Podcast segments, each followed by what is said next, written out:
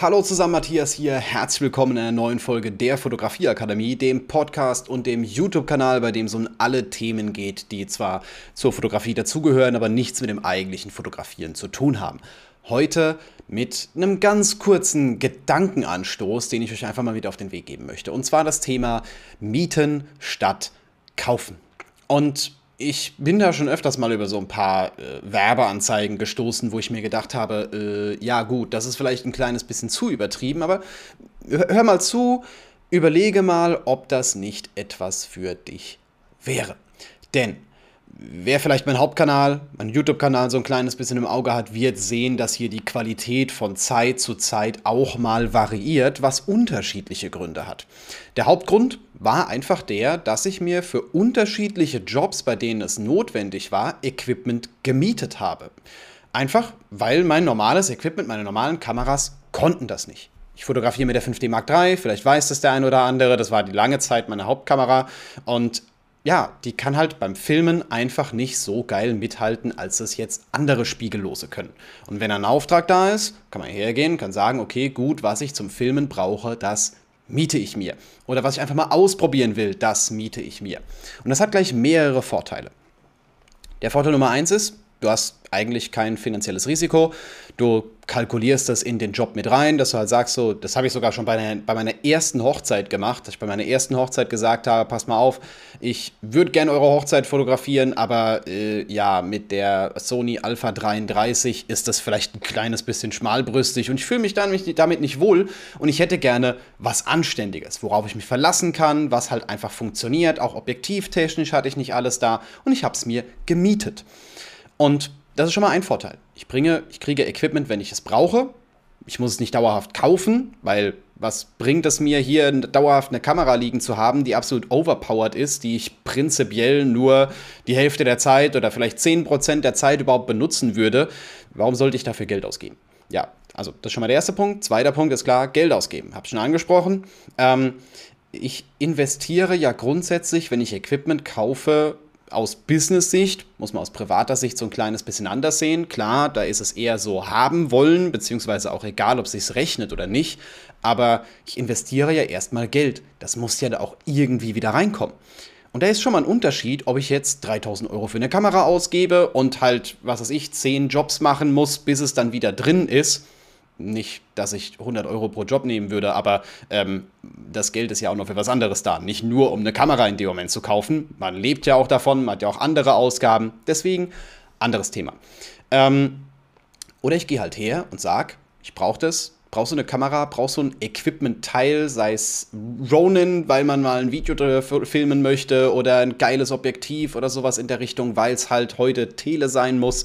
Ähm, ja, kann ich hergehen und kann mir das mieten und zahl halt bei dem Auftrag für die Miete irgendwie 80, 90, 100 Euro, je nachdem, was es ist und wie lange ich es brauche und kann es vielleicht auch für andere Dinge nutzen. Das war immer mein Hintergedanke. Hey, wenn ich an dem Wochenende samstags einen Videojob habe, kann ich mich doch sonntags, da kann ich die Kamera eh nicht zurückschicken, doch hinsetzen und kann für euch ein paar Videos aufnehmen. Und die sehen auch noch geil aus, weil halt 4K und ich weiß nicht was alles genau, ne? Also warum das Equipment nicht nutzen?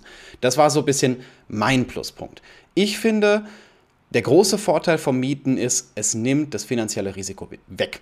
Was ich nicht machen würde, wo ich so ein kleines bisschen vorsichtig wäre, ist dieses Dauermieten. Also einfach zu sagen, hey, ich miete die Kamera für zwei Jahre. Es mag für manche Vorteile haben, ja, aber ich sage, ich miete die Kamera einfach für zwei Jahre und danach lasse ich mir eine neue schicken oder sowas in der Richtung.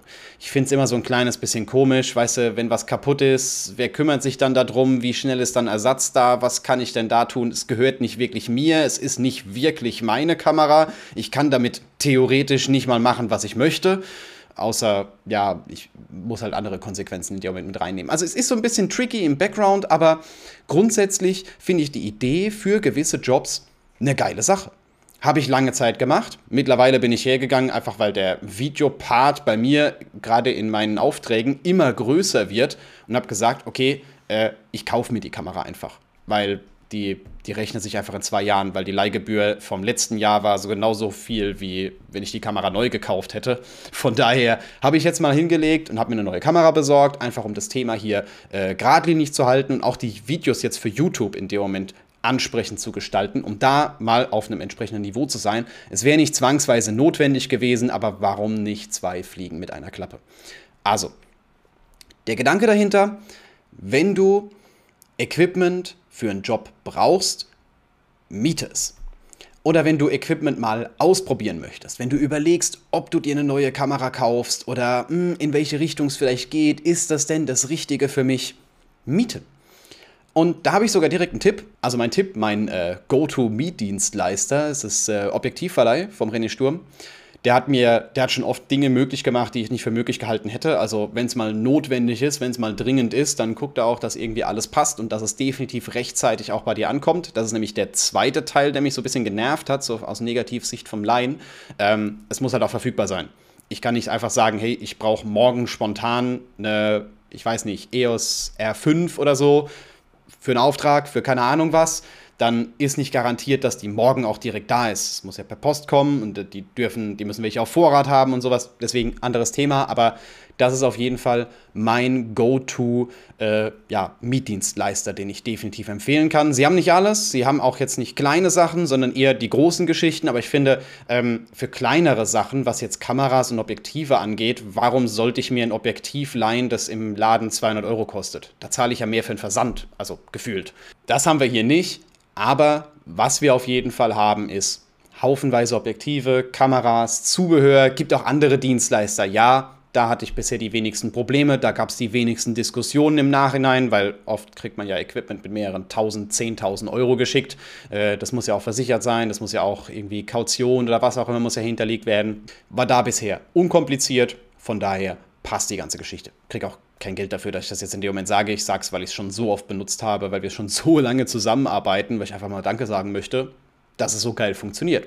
Alright, kurzer Einblick, kurzer Gedankenanstoß. Selbstverständlich, nochmal ganz zum Schluss, wenn ihr was testen wollt, wenn ihr was ausprobieren wollt, weil ihr sagt, ja, ich will mir jetzt eine R6 kaufen, ich will mir jetzt eine, keine Ahnung was, das Objektiv kaufen oder sowas in der Richtung, bevor ihr 2000 Euro auf den Tisch legt und es eine Rieseninvestition ist und es nicht zu euch passt und ihr unzufrieden seid, weil irgendwelche Dinge nicht so funktionieren, wie ihr euch vorgestellt habt, wie ihr das in irgendeinem Blogbeitrag, in irgendeinem Video, in irgendeinem Test-Review oder sonst irgendwas gesehen habt.